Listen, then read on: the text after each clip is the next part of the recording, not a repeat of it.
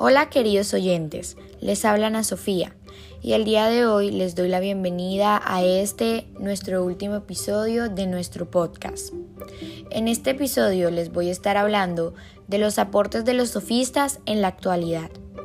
Primero tenemos el relativismo, que es todo lo que se refiere a la vida práctica, como la religión y la política, que se consideraban factores culturales. Estos luego podían modificarse de esta forma, dudaban sobre las normas y hábitos en cuanto a su pertinencia y legitimidad. Antilógica. Enseñarles a los jóvenes a defender una posición para luego defender a su contrincante o adversario. Esta técnica argumentativa fue denominada antilógica y fue criticada por Platón y Aristóteles por corromper a los jóvenes con la práctica de la mentira. Tercero, el convencionalismo.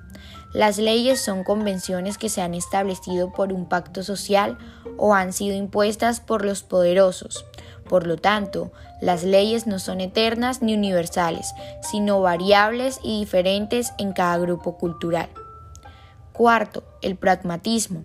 No se creía que las acciones humanas fueran buenas o malas en términos absolutos, sino en función de lo útiles o inútiles que sean para conseguir nuestros objetivos y fines particulares, como por ejemplo mentir, que según lo que pensaban los sofistas, si nos sirve para conseguir un beneficio, está bien hacerlo.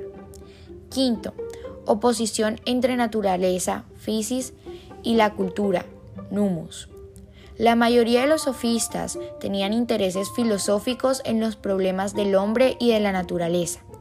Esto quiere decir que aquello que es dado por la naturaleza no puede cambiarse, como la necesidad que tienen los hombres de alimentarse u otro ejemplo es la capacidad de reproducción solo a través de la unión del hombre y la mujer o macho y hembra en los animales. Y hasta aquí nuestro podcast.